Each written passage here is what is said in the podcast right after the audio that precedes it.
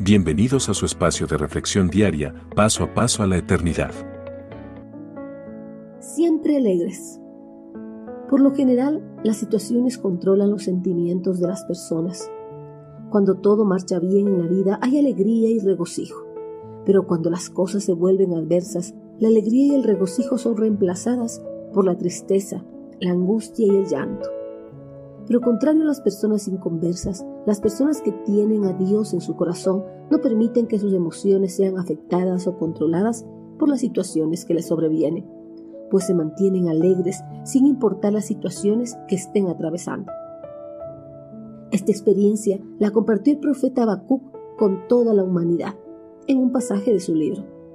Aunque las higueras no florezcan y no haya uvas en las vides, aunque se pierda la cosecha de oliva y los campos queden vacíos y no den fruto, aunque los rebaños mueran en los campos y los establos estén vacíos, aún así me alegraré en el Señor, me gozaré en el Dios de mi salvación. Habacuc 3:17 En los tiempos del profeta Habacuc, el reino de Judá iba a atravesar por tiempos difíciles y complicados, ya que los campos, viñedos y olivares iban a dejar de producir frutos para alimentar a la población. Asimismo, los rebaños y ganados iban a morir a causa de la guerra, generando así una escasez severa de alimentos.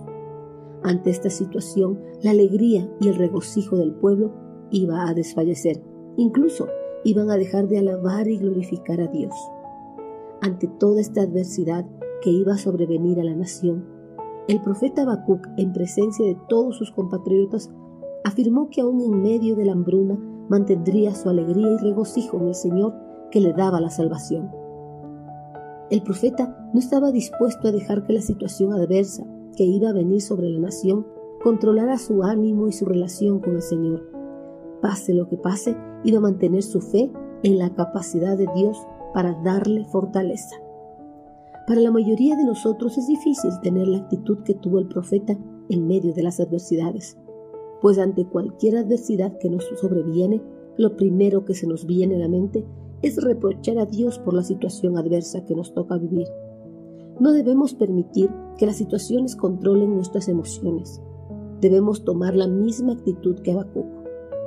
Por eso, cuando parezca que nada tiene sentido en nuestras vidas y cuando los problemas parezcan ser más grandes de lo que podemos soportar, recordemos que Dios nos puede dar la fortaleza necesaria para soportar toda situación adversa y salir victoriosos.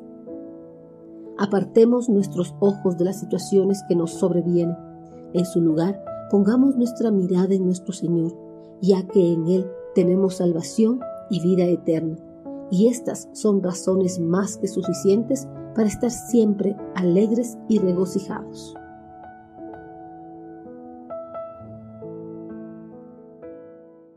Envíenos sus sugerencias y comentarios a nuestro correo electrónico ministerio.jesusislife.net. Este programa es una producción de Jesus